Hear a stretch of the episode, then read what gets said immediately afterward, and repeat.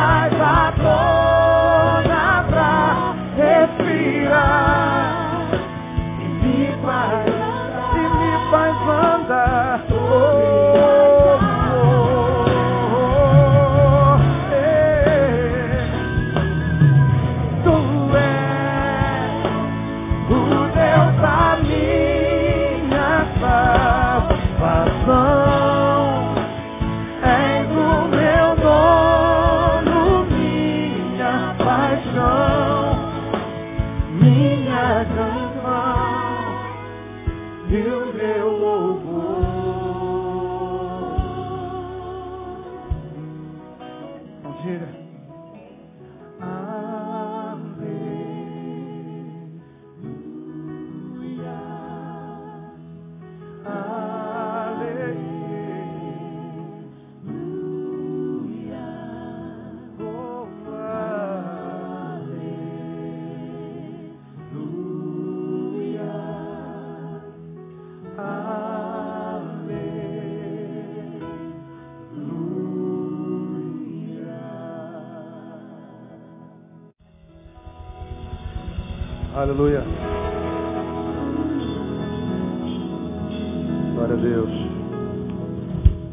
Cabeça, vamos orar ao Senhor. Louvamos ao Senhor por esse tempo, Jesus, no qual nós podemos adorar-te, exaltar-te, bendizer-te, na certeza de que quando tu encontras adoradores verdadeiros reunidos, tu vens ao encontro de cada um deles. Sabemos que teu Espírito se move nesse lugar. Onde está o Espírito do Senhor, diz a palavra, aí a liberdade. Libertação de enfermidades e libertação de tristezas. Libertação de cadeias emocionais, espirituais, a toda sorte de libertações. E nós sabemos, ó Deus, que essa noite é noite de libertação e cura na vida do teu povo. Nós não nos conhecemos todos aqui nesse lugar, mas tu conheces um a um, Deus. Tu conheces as histórias. Tu conheces os lugares onde dói. Tu conheces os lugares, ó Deus, de onde emana o medo e o temor e quem sabe o pavor. Tu sabes onde se aloja a dificuldade, por isso nós te pedimos que tua providência seja derramada aqui nessa noite. Que o teu filho, aquele cujo coração é sincero nesse lugar e quebrantado te adora, que esse teu filho, essa tua filha não saia da mesma forma como entrou. Que ele saia daqui, ó Deus, renovado no espírito, para adentrar 2013 preparado para o que tu tens preparado para ele. Recebe, ó Deus, a honra e a glória. Recebe a nossa nosso dízimo, a nossa oferta, que ele seja usado com sinceridade, verdade, com honestidade para a glória do teu nome. E que aqueles que são, ó Deus, patrocinadores do teu reino, patrocinadores da verdade, que eles sejam muitíssimo abençoados pelo Senhor nesse tempo. Nós oramos agradecidos por Jesus, nosso Senhor que reina. Amém. Glória a Deus. Aplaudir uma vez mais. Vamos adorar o seu nome. O grupo vai se assentar um minutinho. Eu queria convidar você a abrir a sua Bíblia no livro de Amós. Quero deixar uma reflexão breve. Ah, o tema do, do, do, do, do CD dos meninos é sugestivo, na casa dos profetas.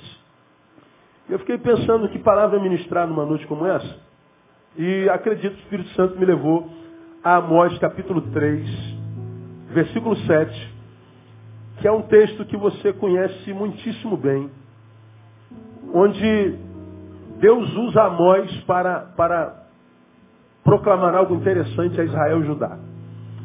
Só para situar você, nos anos 900 a.C., o reino de Israel foi dividido lá no tempo de Salomão. Salomão se desviou, o pecado de Salomão abalou de tal forma Israel que o reino perdeu as suas bases. Reinou após ele Roboão, seu filho, um dos piores reis que passou por Israel. E Roboão foi um, um rei que não honrou ao Senhor e não lhe deu glória, pelo contrário, derrubou seus altares, taxou o povo com pesados impostos, mas pesados impostos. Um homem que abandonou a sabedoria e reinou com a meninice do seu coração. Consequência, o reino de Israel foi dividido. E agora Israel se torna o reino do norte, que leva consigo dez tribos, e Judá se torna o reino do sul e compõe esse reinado junto com a, a, a, a tribo de Simeão. Então o reino está dividido. Reino do norte, reino do sul. Bom, a Síria domina um reino, a Síria domina outro, junto com os egípcios. E Israel, enquanto nação, enquanto povo de Deus, é desbaratada, é desmontada. O projeto de Deus original é desconfigurado e o povo se perde. Nesse período, Deus levantou os profetas. Nesse período, o povo caiu em cativeiros. Todos nós conhecemos a história. Amós é um desses profetas que Deus levantou para revelar ao reino dividido a sua vontade e os seus projetos futuros. E Amós tem uma particularidade muito interessante. Ele não era profeta profissional. Ele era peão de boiadeiro.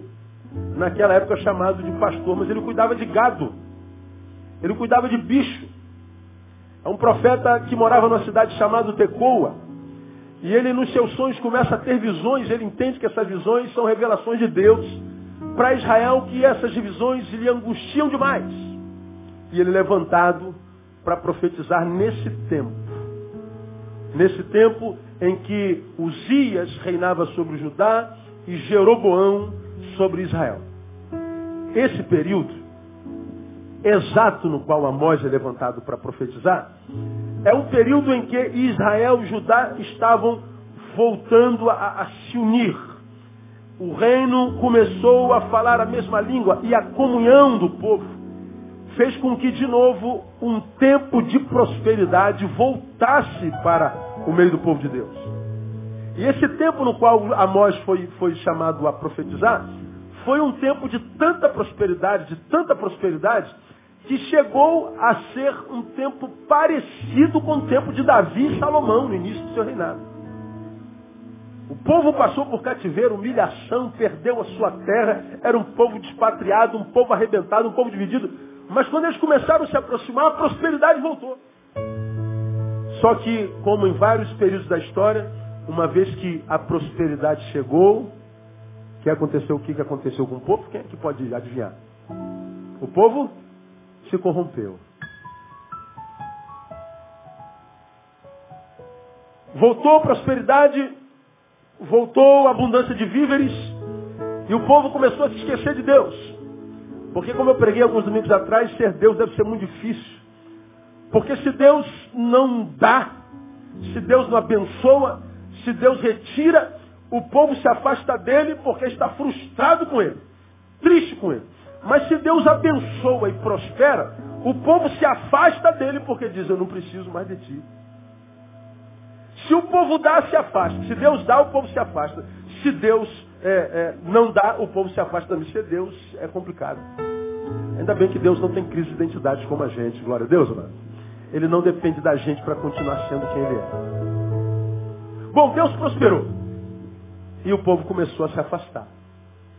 Amós é levantado para promulgar um castigo a Israel e a Judá.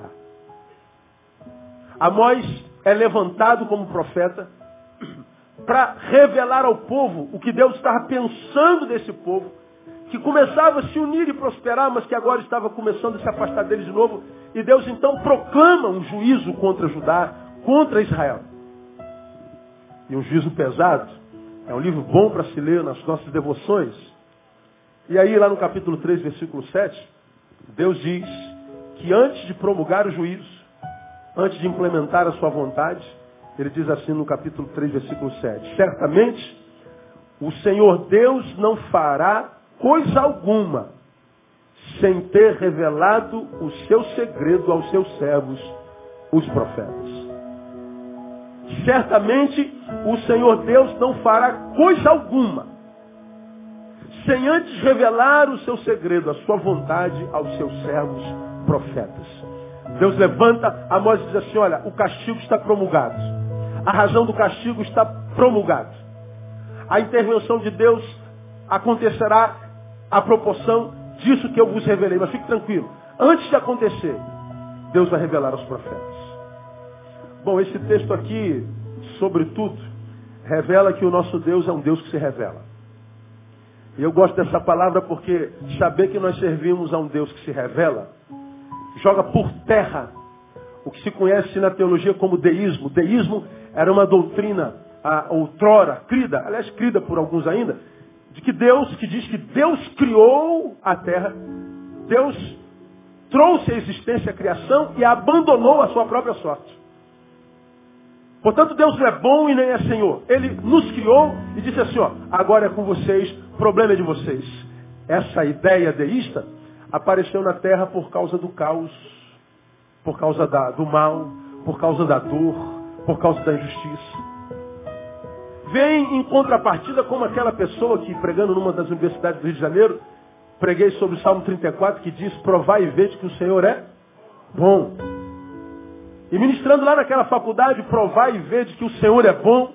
No final do culto, uma universitária muito inteligente, por sinal, nunca mais me esqueço dessa menina, ela falou assim, pastor, eu tenho uma interpelação a fazê-lo. Falei, pois não, querido. Eu, eu tenho dificuldade de crer na sua palavra à luz do que eu percebo no mundo contemporâneo. O Senhor diz, o Senhor é bom. E ela falou assim, há uma incongruência nessa fala. Porque quando se diz que uma pessoa, ou uma coisa, ou uma entidade é Senhor, Nós estamos dizendo que ela rege, ela domina, ela tem controle, ela detém o poder. Ela tem as rédeas nas mãos.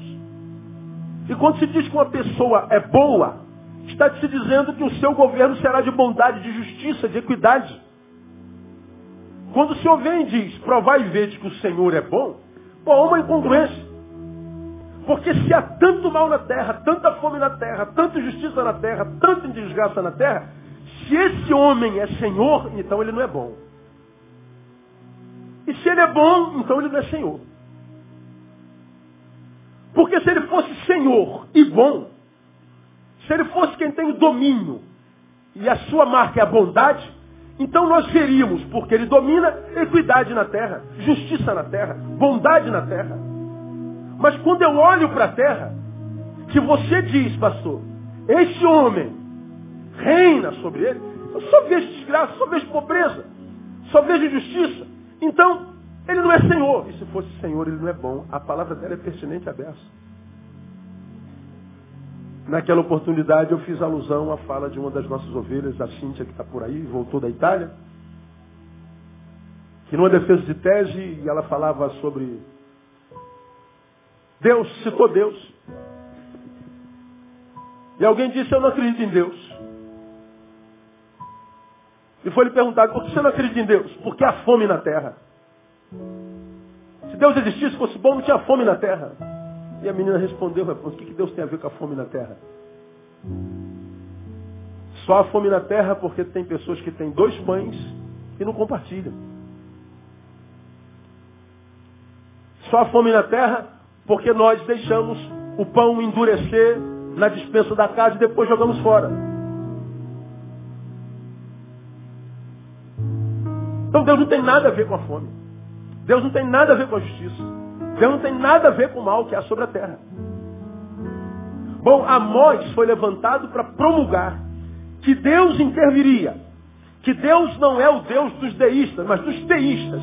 Que ele criou e ele rege e ele intervém. Mas diz que esse Deus revela antes de fazê-lo. Esse texto também revela que há coisas da parte de Deus que ele só revela a alguns. Há coisas que Deus faz, que Deus diz, que Deus opera, que não é do conhecimento de todos, mas de alguns. Ele diz, ele revela aos seus profetas. Ele fala de um povo seleto que tem intimidade com ele. De alguém que tem uma relação com esse Deus que é transcendente, mas uma relação imanente, de perto. Ele diz que vai fazer, mas não fará sem antes revelar alguém. Quem é esse alguém? O profeta.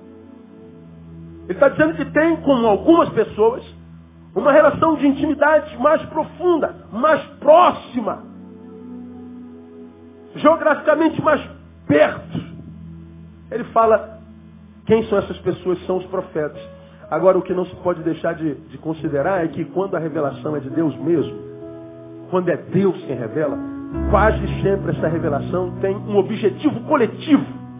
Quase nunca essa revelação tem a ver com um profeta somente. Deus está dizendo, ó, eu não vou fazer nada com a coletividade, com Judá e Israel, com toda essa nação, sem antes revelar ao profeta. Então, quando Deus de fato revela alguma coisa ao seu profeta, quase nunca essa revelação é para ele mesmo. É uma revelação que ele faz, mas que através dele vai alcançar a toda a coletividade. Porque se uma revelação, pela boca de um profeta que se diz dele, é uma revelação que só faz bem ao profeta, essa revelação quase nunca é de Deus. A revelação de Deus não traz glória ao profeta, não traz honra ao profeta, não faz do profeta uma classe superior. O profeta é só um porta-voz e muitas vezes o ofício profético é doloroso. É um ofício muito complicado, porque nós somos obrigados a dar mais notícias. Somos obrigados a comunicar a reprovação de Deus. Somos obrigados a comunicar a gente que a gente ama, que Deus o reprovou, que Deus intervirá. Não é fácil o ofício profeta, profético. Israel, reino do norte, Judá, reino do sul, cresceram tanto. Como eu falei que eles chegaram a chegar aos tempos de, de, de, de, Davi e Salomão. Mas como também já falei, eles por causa da prosperidade se corromperam. Por causa da prosperidade, eles deixaram a comunhão com Deus. Então, Amós é levantado para divertir a Israel e Judá a retornarem ao, digamos, primeiro amor. Lembra que eu preguei lá nos 10 anos de vocês sobre o primeiro amor? A palavra reverberou, repercutiu de uma forma tremenda. Fala de uma igreja lá do Novo Testamento que diz, olha, você faz uma obra tremenda, você reprova os que dizem profeta não são, as suas obras, as suas obras, Deus exalta aquela igreja, mas tem uma coisa contra você, igreja. É que tu deixaste que? O teu primeiro amor. Palavra pesada da parte de Deus. Porque Deus está dizendo assim, olha, você começou a igreja fazendo isso dessa forma. E você, hoje, igreja, depois de algum tempo, continua fazendo isso da mesma forma. Só que aqui eu te abençoava e te aprovava. Mas embora você continue fazendo a mesma coisa, da mesma forma, agora eu te reprovo. Mas por que, senhor, se eu estou fazendo a mesma coisa? Por causa da intenção. Antes você fazia por amor, agora você faz por outra motivação. Embora o feito seja o mesmo, e os frutos também, a intenção mudou. E porque mudou a intenção, eu te reprovo. Então eu posso ser um e começo aprovado por Deus e continuar sendo o mesmo e ser reprovado por Deus, depende da intenção. É exatamente isso que aconteceu com, com, com Israel. Aí, irmãos, a Israel é dito o que Deus faria. Mas diz que Deus não faria sem antes revelar aos profetas. Na casa dos profetas, portanto, tem a ver com o lugar no qual Deus se revela. Eu gostei do tema do CD. Você nem isso em mente. Casa dos profetas. Lugar onde Deus se revela. Lugar onde estão aqueles poucos, alguns ou alguém com quem Deus trata com intimidade. Na casa do profeta tem a ver com isso. Aí nessa noite, bem rapidamente, eu queria fazer algumas analogias com na casa do profeta. Eu queria que vocês ouvissem isso e passassem pelo Brasil onde vocês vão ministrar. Na minha concepção, portanto, na casa dos profetas tem a ver, sobretudo e primeiro, com relacionamentos. Por que, Pelé? Eu vou te explicar. A acusação pela boca de Amós a Israel era de rejeição da parte de Deus. Quando você lê o capítulo 5, se você está em Amós ainda, se não tiver, não tem problema, problema eu leio para você. Deus diz assim, ó, aborreço, desprezo as vossas festas, não me deleito nas vossas assembleias solenes, ou seja, nos seus cultos, ainda que me ofereçais holocaustos, juntamente com as vossas ofertas de cereais, não me agradarei deles, nem atentarei para as ofertas pacíficas de vossos animais cevados. Afasta de mim o estrépito dos teus cânticos, porque não ouvirei as melodias das tuas liras. Deus está falando assim, olha, uma vez que vocês deixaram de fazer com a intenção primeira, amor, uma vez que vocês continuam fazendo o que sempre fizeram, mas com uma intenção diferenciada, aquilo que eu recebia como adoração, como culto, eu não recebo mais. Relacionamento rompido com vocês. Seu ajuntamento, exatamente isso que nós estamos fazendo aqui esse culto lindo, de gente linda, de gente santa, uma banda da melhor qualidade. Deus está dizendo assim, ó, eu rejeito a, a, a, o som das suas guitarras. Eu rejeito o louvor que emana dos seus lábios. Eu rejeito a sua adoração. Não recebo adoração de alguém com quem eu não me relaciono. Quando a gente fala de casa de profeta, a gente está falando, portanto, de relacionamento. Quando eu penso casa de profeta, eu penso em casa de gente que anda com Deus, de gente que tem intimidade com Ele. Nosso maior desafio, na minha concepção, portanto, é andar com gente que anda com Deus. E isso é que é difícil da gente achar hoje. Na casa dos profetas, arcanjos, é o lugar onde estão aquela gente que anda com Deus. Quando nós falamos de profetas, nós não estamos falando só de gente que fala em nome dele, mas de gente que anda com ele. Nosso maior desafio como crentes hoje, nesse tempo de apostasia, que é tempo do fim, nesse tempo onde pessoas vêm para a igreja não para adorar a Deus pelo que ele é, mas pelo que ele pode dar. Nesse tempo em que a igreja prosperou como nunca, Nunca tivemos uma igreja tão rica na história do Brasil. Nunca tivemos tempos tão luxuosos no, na, na, igreja do Brasil. Nunca tivemos tanto recurso, tanto financeiro como humano, em toda a história do tempo do Brasil. Nunca fizemos tão pouco missões. Nunca investimos tão pouco no social. Nunca fomos tão pouco influentes na cidade. Nunca tivemos tão pouco respeito do povo. Diferente daquela igreja lá de Atos que diz que a igreja caía na graça do povo. E o Senhor acrescentava a igreja que iam sendo salvos. O crescimento não tinha a ver com marketing. Não tinha a ver com televisão. Não tinha a ver com shows. Tinha a ver com testemunho do povo na cidade. A igreja caía na graça do povo. Pergunta ao povo o que, que ele pensa da igreja evangélica hoje. Pergunta ao povo o que, que ele pensa de crente. Pergunte a um crente o que, que você pensa dos crentes. E nós vamos nos assustar. Irmãos, nós temos viajado o país inteiro ministrando a palavra, trazendo arca, viaja mais do que eu. Eu lido com a liderança da igreja, a elite. A gente depois de pregar janta, come, conversa. Não há um lugar nesse país onde a gente se assente a falar da igreja que alguém diga, eu estou muito satisfeito com aquilo no que se transformou a igreja evangélica no Brasil. Não há um lugar, um canto, uma mesa em que se diga, eu tenho orgulho de ser igreja como ela é hoje. Não há um lugar. Eu nunca ouvi alguém falar uma coisa dessa, a não ser que ele esteja completamente cego de tudo. Tenha dois neurônios e um brigando com o outro lá por cima. Porque se ele tem dois neurônios e não esteja brigando com o outro, ao analisar o fruto da igreja, ele diz, eu tenho vergonha. Uma igreja cheia de gente vazia. Cheia de gente que não está preocupado em adorar a Deus pelo que ele é, mas pelo que ele dá. Uma noiva que diz que ama o noivo, mas está interessado no dinheiro do noivo, como tem empregado uma noiva que está interessada em dar o golpe do baú. Isso é triste. Agora, onde que vem a deformação? De onde vem esse estado melancólico, terrível de ser? Dos nossos relacionamentos. Quando CD veio à minha mão, o Casa dos Profetas, a primeira coisa que eu pensei, profeta é gente que anda com Deus. Profeta é gente para quem Deus se revela. Profeta é, Deus, é gente com quem Deus fala. Profeta é gente com quem Deus tem prazer em estar. Profeta é aquele tipo de filho para o qual ele fala, como falou para Jesus no monte: Este é meu filho amado em quem me comprazo. Profeta é isso. Quando esse CD chegar à casa das pessoas, a minha oração, a minha intenção é que esse CD possa tocar nos corações, de modo a fazer com que essas pessoas entendam que, como o pastor Neu tem pregado, nós somos o resultado dos nossos encontros. Nós precisamos, irmãos, em 2013, investir em melhores relacionamentos. Precisamos pedir a Deus gente com a qual a gente possa andar, gente que atravesse a nossa história e que depois de atravessar a nossa história, transforme a nossa história numa história mais rica. Deus nos transforma em gente que ao atravessar a história de pessoas, nós transformamos a história dessas pessoas em histórias de pessoas mais ricas no nome de Jesus. Relacionamentos.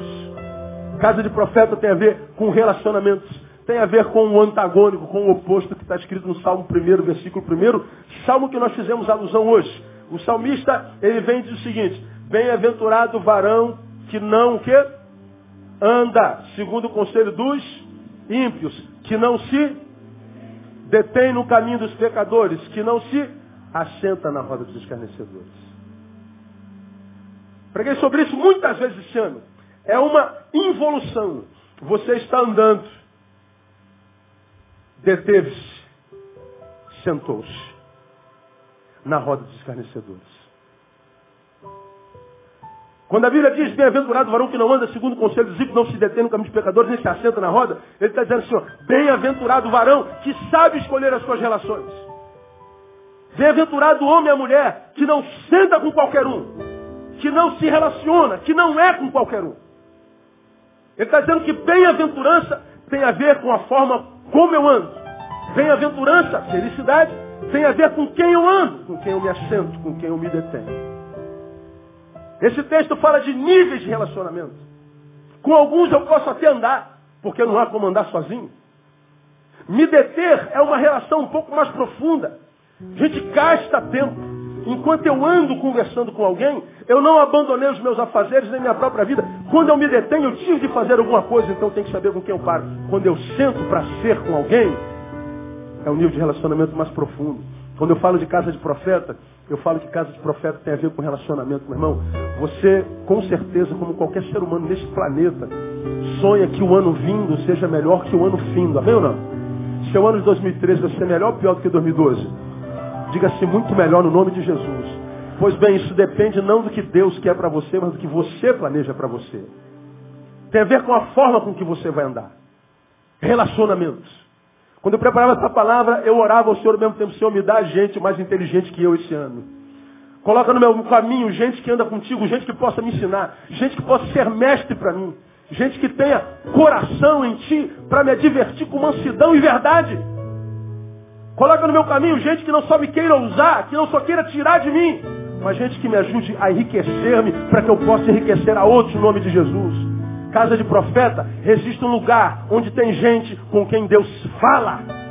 Minha oração é que Deus dê a vocês esse ano gente com quem ele tenha prazer de estar. Como eu tenho ensinado aos irmãos, toda vez a gente ouve alguém perguntando, quantos aqui tem prazer em estar na presença de Deus? Todo mundo, eu tenho, pastor. Isso não é importante. O importante é, tem Deus prazer em estar na tua presença? Porque é isso que conta. E a minha oração é que nós nos tornemos pessoas nas quais Deus tenha prazer em estar na presença. Vamos imaginar Deus assim meio macambuzi, né? Deus meio, Deus meio tristão. Vamos imaginar hipoteticamente, idioticamente, né? Deus, Deus meio deprê, e Deus fala assim, meu Deus, quem é que eu posso visitar na terra? E Deus lembra de quem? Lembra de você. E Deus venha passar um tempo na tua presença. E Deus seja curado na tua presença. Deus se alegre na tua presença. E como é que a gente se transforma nesse ser? Relacionamentos. Vovó tinha razão quando dizia, diga-me com quem tu andas. Bisavó tinha razão quando dizia, quem se mistura com porcos. Salomão tinha razão quando dizia, quem anda com sábio será sábio, mas quem anda com tolo sofrerá o dano. Casa de profeta é lugar de gente que anda com Deus. Que Deus nos dê gente que ande com Ele no nome de Jesus. Porque esses são cada vez minoria na igreja evangélica no Brasil. Casa de profeta tem a ver também com família. Família, pastor, de onde o senhor tirou isso? Bom, vamos imaginar que na nossa cultura evangelical eu tivesse que me encontrar com um profeta. Qual o melhor lugar para achar um profeta? Aonde? Na igreja. Ou não? Vamos para a igreja, o profeta está lá. Pois é, mas aqui a gente está falando de casa. Casa de profeta. O que, que casa? O que, que é casa? Casa não é o lugar onde a gente dorme, é o lugar onde a gente é.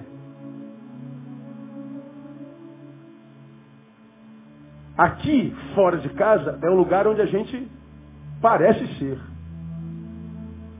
Em casa é o lugar onde a gente é. Quando eu prego aqui, vocês me ouvem de uma forma. A Andréia me ouve de outra. Quando eu prego aqui, vocês me ouvem de uma forma. Mas a Tamara e a Thaís, minhas filhas, me ouvem de outra forma. Elas podem falar assim, poxa, meu pai é um cara de pau, mas o que ele está pregando lá? Tem nada a ver com o que ele faz, o que ele vive, meu. Que isso? Oh, meu Deus, me dá um pai igual aquele lá do público, porque é uma bênção. Lembra como aquele velório que o pastor está falando, morreu o irmão João, um homem de Deus, um homem dedicado à sua família, um pai presente. Aí o menino puxou a saia da mãe, ô mãe, isso aqui é o enterro do papai mesmo? Porque a palavra do pastor não tinha a ver com a realidade daquele morto. Agora, vamos imaginar que nós sejamos Pedro, e Jesus estivesse diante de nós e perguntasse, tu me amas? Pedro olha para o seu passado remoto e se lembra da sua traição. Se Jesus perguntasse para nós, tu me amas?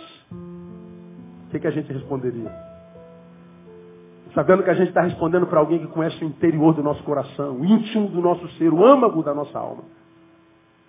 Casa é o lugar onde a gente é, não é o lugar onde a gente vive. É por isso que em Amós 3,15, nós vemos o profeta dizendo assim, ó, castigo de Deus, derribarei a casa de inverno juntamente com a casa de verão. As casas de marfim perecerão e as grandes casas terão fim, diz o Senhor. Deus está dizendo assim, sabe a casa de inverno, onde você vai se aquecer um pouquinho? Sabe a casa de verão que você vai quando está calor demais? Sabe essas casas de marfim, grandiosas, essas mansões? Vai cair tudo, porque elas são uma coisa por fora e são outra por dentro.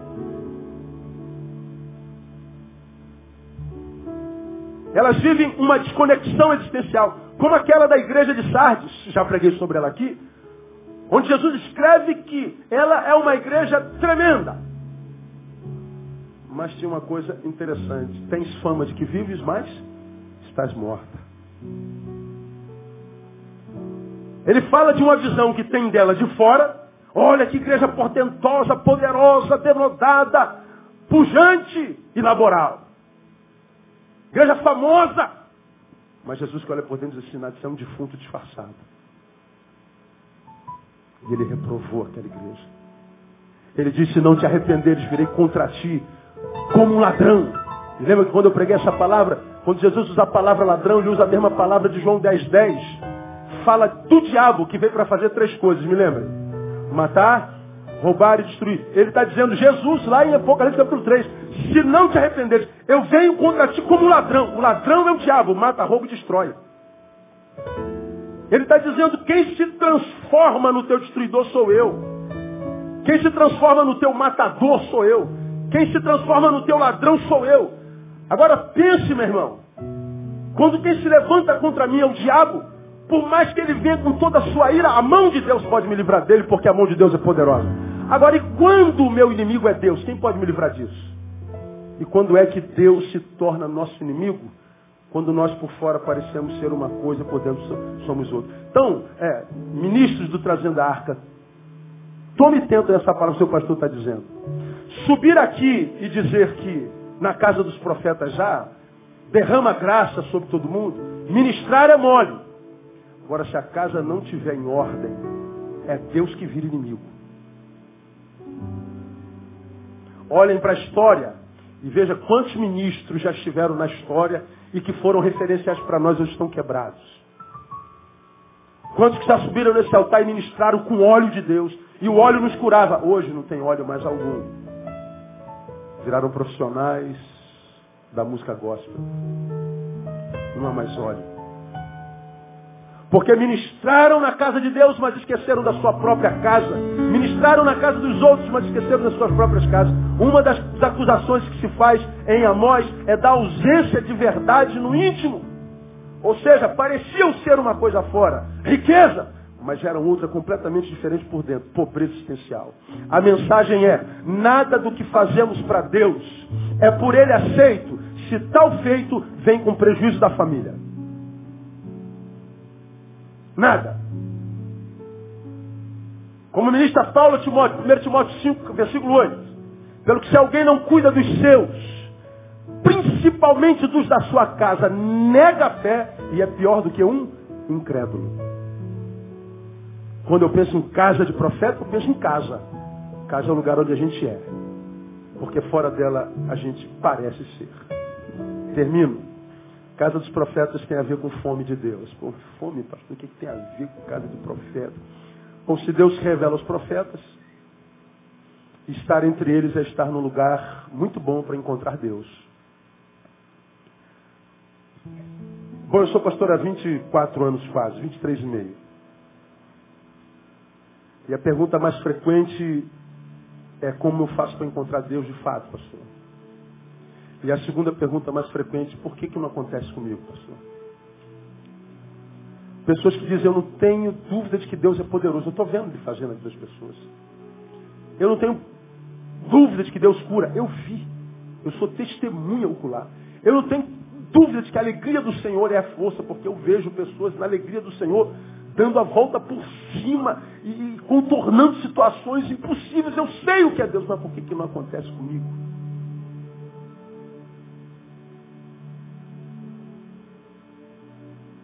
Desejo tanto, quero tanto um encontro genuíno, verdadeiro, que não seja só verbal, discursivo. Eu quero sentir nas minhas entranhas, na minha carne.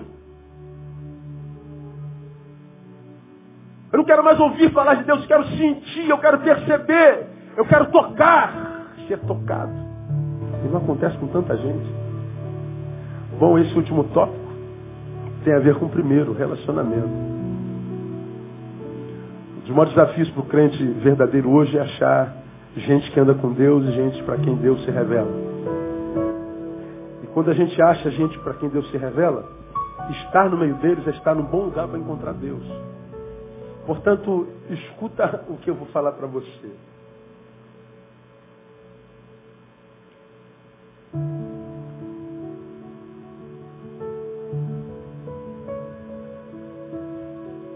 O caminho para Deus, acredito que nesse tempo, é o homem. Como, pastor? É, mas não é qualquer um. É o homem de Deus.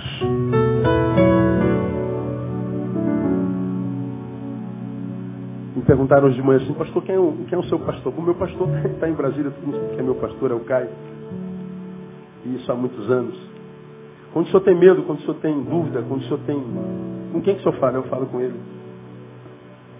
Falo com outro aqui no Rio de Janeiro e um outro em São Paulo. Tem três pessoas que ministram sobre minha vida. Mas nunca no âmbito pastoral, não. Quando a gente vai conversar, é o brother, é o irmão, é o Neil, é o, é o Ed, é o Caio, é, o, é gente boa.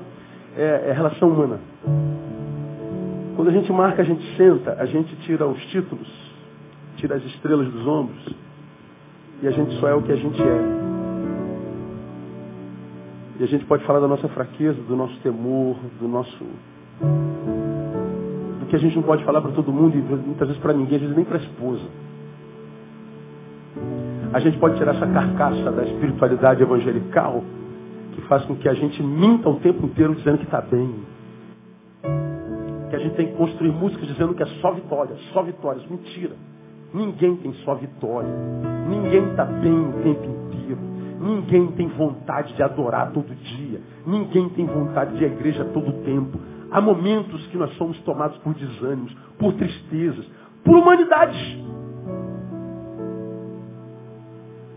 Agora, quem tem um outro ser humano para poder conversar isso? Sem ser julgado? Muitos nós não temos. E nós temos que nos revestir dessa carcaça mentirosa de super-homens. E viver um evangelho que tem pouco a ver com Jesus, tem mais a ver com Nietzsche, como eu já preguei aqui. Foi Nietzsche quem criou o mito do super-homem. Foi Nietzsche quem disse que nós temos que superar esses sentimentos mesquinhos que nós temos dentro de nós, como solidariedade, amor, bondade. Formados em nós por essa cultura judaico-cristã. Você tem que superar a si mesmo, dar a volta por si. Você pode superar a tudo. Bom, ele mesmo morreu louco. Porque não teve um amor correspondido.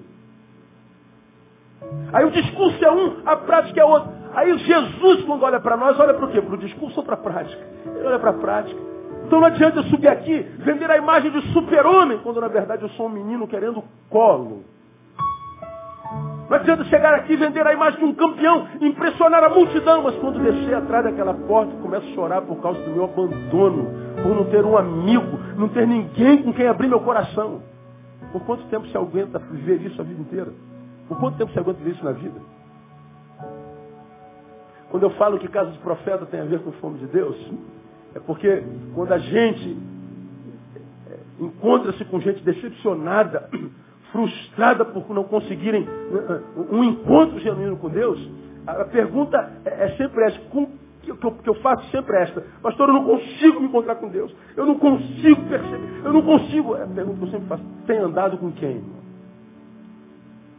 Porque se você não tem andado com um profeta, irmão, se a casa na qual você entra não tem profeta, gente com quem Deus fala, gente com quem Deus se revela, gente com quem Deus tem prazer em estar. Então, meu amigo, você não vai achar Deus, porque o lugar por onde você passa, Deus não passa. Deus percebe, Deus vê, mas a presença dele não se manifesta. Então, o melhor caminho para achar Deus é o homem. Acha o homem de Deus, acha a mulher de Deus. Você vai ver que o Deus dessa mulher vai se revelar na sua vida. Volta a falar de Salomão. Quem anda com sábio será sábio.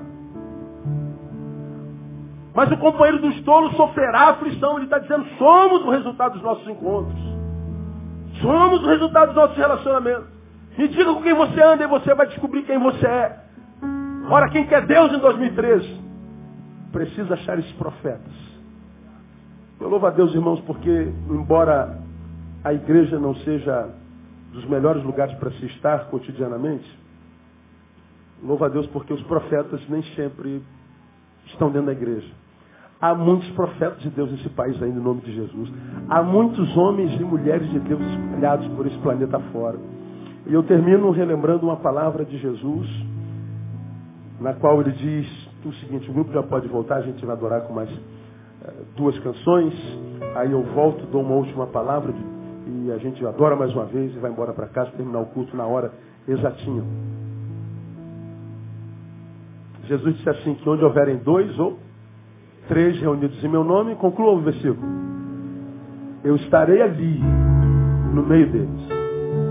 Dois ou três. Bom, o número não é importante. O importante é, se estiverem reunidos no meu nome.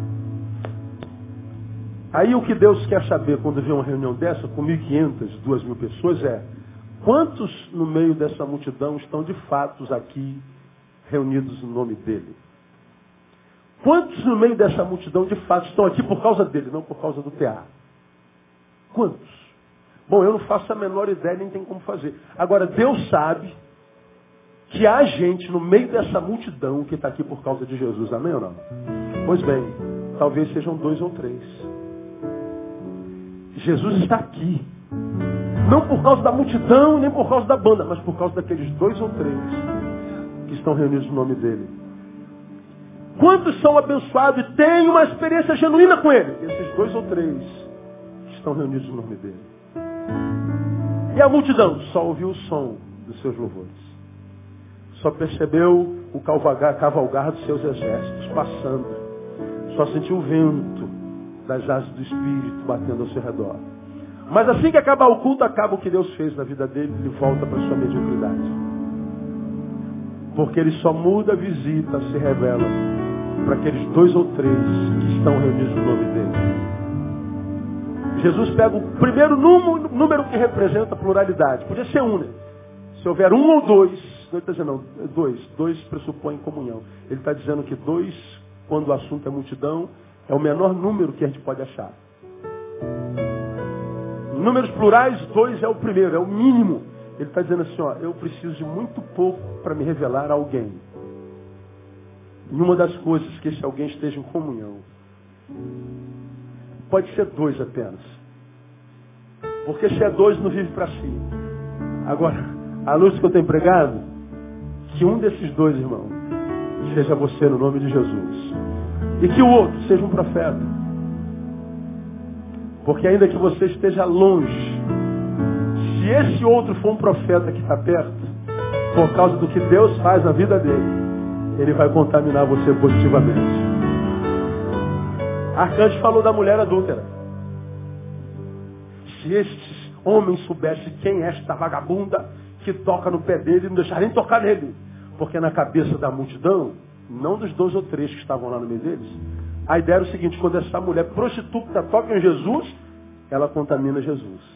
Mas na cabeça de Jesus, quando a prostituta toca nele, quem é contaminado é ela.